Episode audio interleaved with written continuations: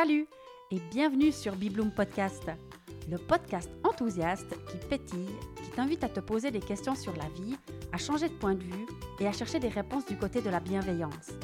J'y partage mes réflexions et découvertes personnelles en fonction de ce que je vis au quotidien et j'invite régulièrement des personnes avec qui j'ai plaisir à échanger pour partager avec toi et t'inspirer.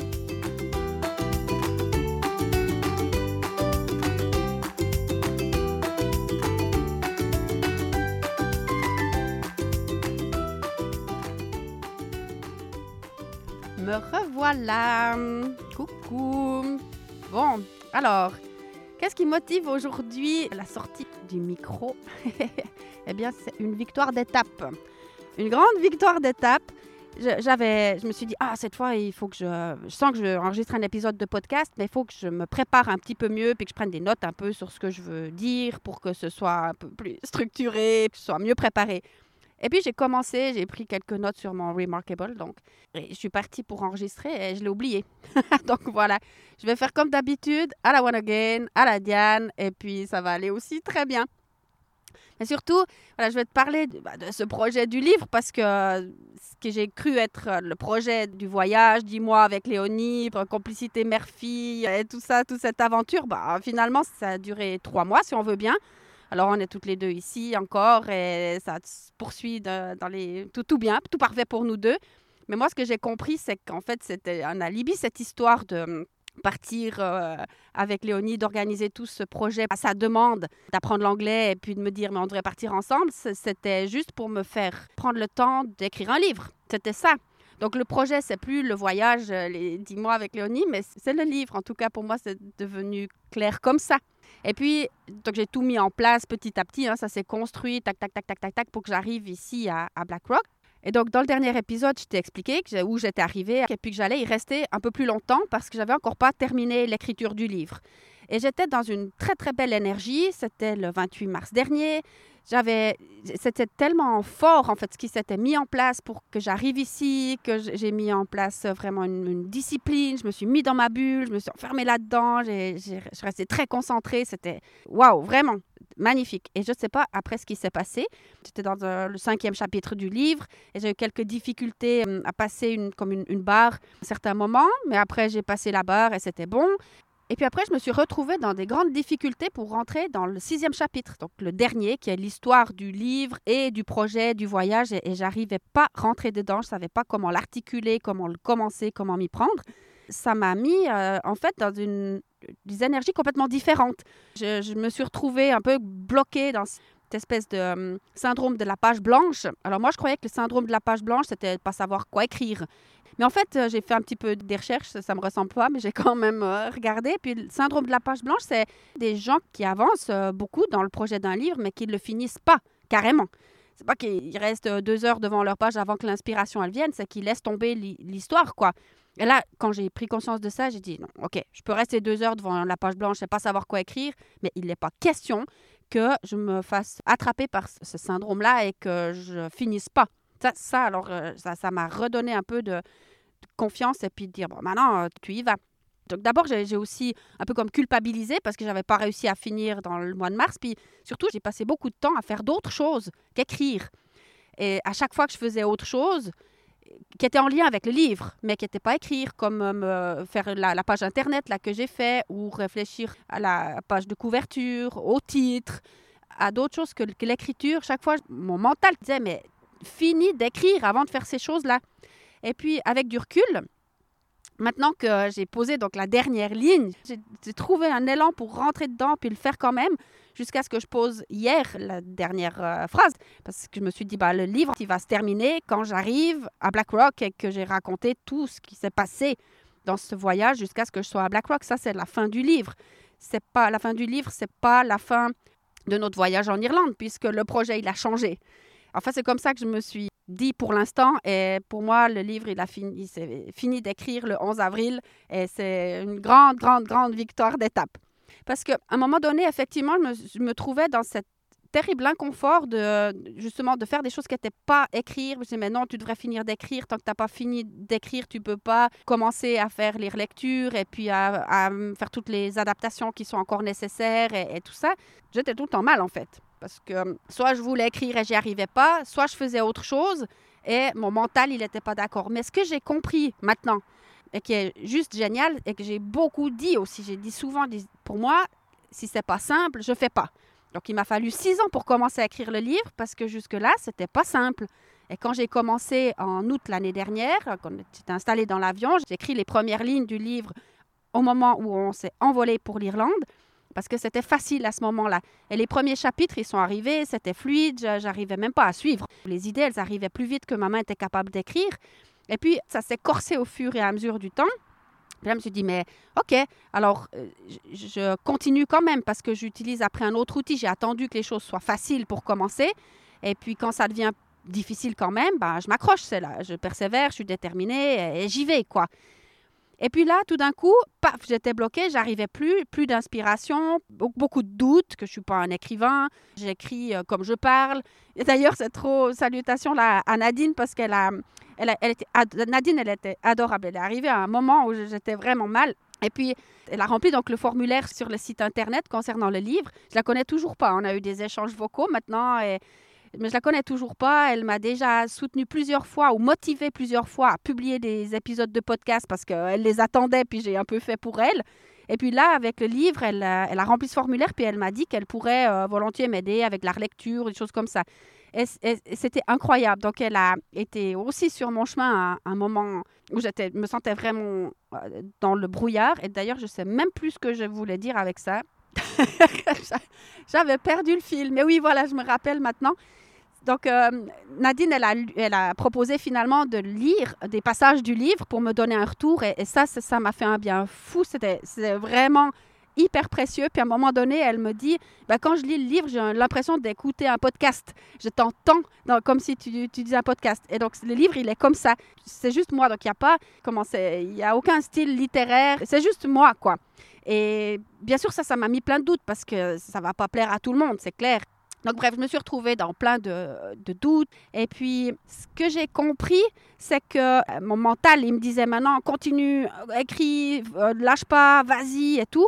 Mais mm, à l'intérieur de moi, cette profonde connexion à faire ce qui est simple, elle m'a poussée en fait à arrêter d'écrire pendant quand même bien deux semaines et puis à faire d'autres choses qui étaient simples pour moi à ce moment-là et qui me faisaient plaisir. Donc, j'ai passé des heures sur cette. Quand on regarde la page Internet, c'est juste euh, rien. Hein. Il y a, une fois qu'elle est faite, c'est rien du tout. Mais j'ai fait un, une première base avec l'aide de Claude, qui est mon, mon, ange informaticien. Il a posé le premier cadre. Et puis après, j'ai tout changé. J'ai changé plusieurs fois. Bref, j'ai passé des heures et des heures là-dessus. Et puis, ce que j'ai compris par la suite, justement, c'est que, au fond de moi, cette intuition ou cette, je sais pas, quelle partie de moi m'a poussé en fait à faire des choses qui sont faciles pour moi, qui me font plaisir. Et puis mon mental, pendant toute cette période, ben, continuait de me dire, tu t'es fixé de finir euh, l'écriture au 31 mars, tu avais un mois pour le faire, c'était largement assez. En plus, euh, tu t'es fait plaisir pendant une semaine avec la visite de Léonie, tu es parti en Suisse, donc tu as eu du temps de plaisir pour toi. Et puis maintenant, tu dois continuer d'écrire. Et puis moi, je passais du temps sur d'autres choses.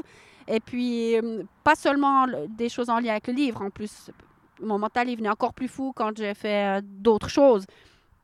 Ah bon, là, il était quand même encore assez euh, OK, parce que si je faisais de la radiesthésie ou de répondre à des mails ou des choses pour Bibloom, là, ça allait. C'est bon, ça, ça reste encore correct de passer du temps là-dessus. Mais dès que je partais à, je sais pas, faire quelque chose qui n'était pas en lien ni avec le livre ni avec Bibloom, alors là, il venait complètement fou, mon mental. Et donc, après avoir publié le dernier podcast, là, où j'étais quand même encore dans une super bonne énergie, là, je, suis passée euh, vraiment comme. Euh, j'ai eu l'impression de courir un marathon et puis que. Euh, j'avais plus de jus, quoi. Plus de batterie, il n'y avait plus de jus, il n'y avait plus d'envie, il y avait.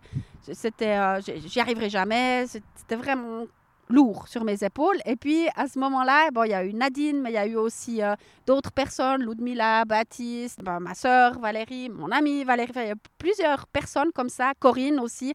Ça m'a donné l'impression qu'elles étaient au bord du chemin, que moi, j'étais en train de courir, puis qu'elles disaient « Allez, Diane, vas-y, go, go, go !»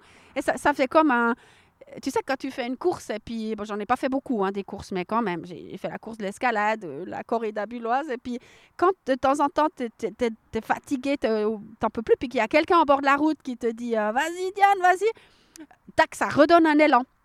Ben, c'est exactement ce qui s'est passé, en fait. C'est sens, la sensation que j'ai eue avec ces quelques personnes qui étaient là juste à ce moment. Ça m'a, je sais pas, remis sur les rails, quoi.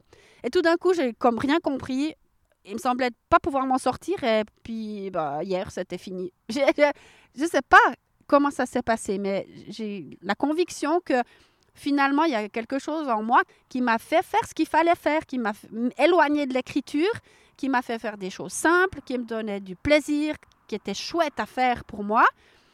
Et mon mental, bah, il n'a pas été euh, assez puissant pour me faire arrêter, en fait. C'était l'énergie euh, à l'intérieur qui était plus forte. Donc, c'est qu'une victoire d'étape parce que, punaise, il y a encore vraiment beaucoup de choses à faire. On est encore loin d'une éventuelle publication, mais c'est quand même, euh, la, je pense, l'étape la, plus importante dans tout ça. Puis moi, euh, même si je vois quoi qu'il se passe après, maintenant, je suis, ouais, je suis tellement satisfaite de ça que je, je festoie, je célèbre, je célèbre.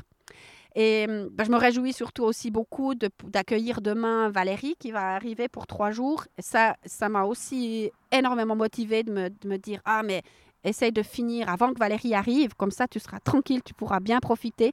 Et c'est juste de penser au fait qu'elle allait venir me rendre visite, c'était une motivation incroyable. Et l'autre chose qui m'a motivée aussi, c'est ce fameux livre de Napoléon Hill, Plus malin que le diable, que j'étais inspirée à écouter juste avant d'arriver à Black Rock, quand j'étais encore à Town sur cette plage que j'ai adorée, c'était tellement beau.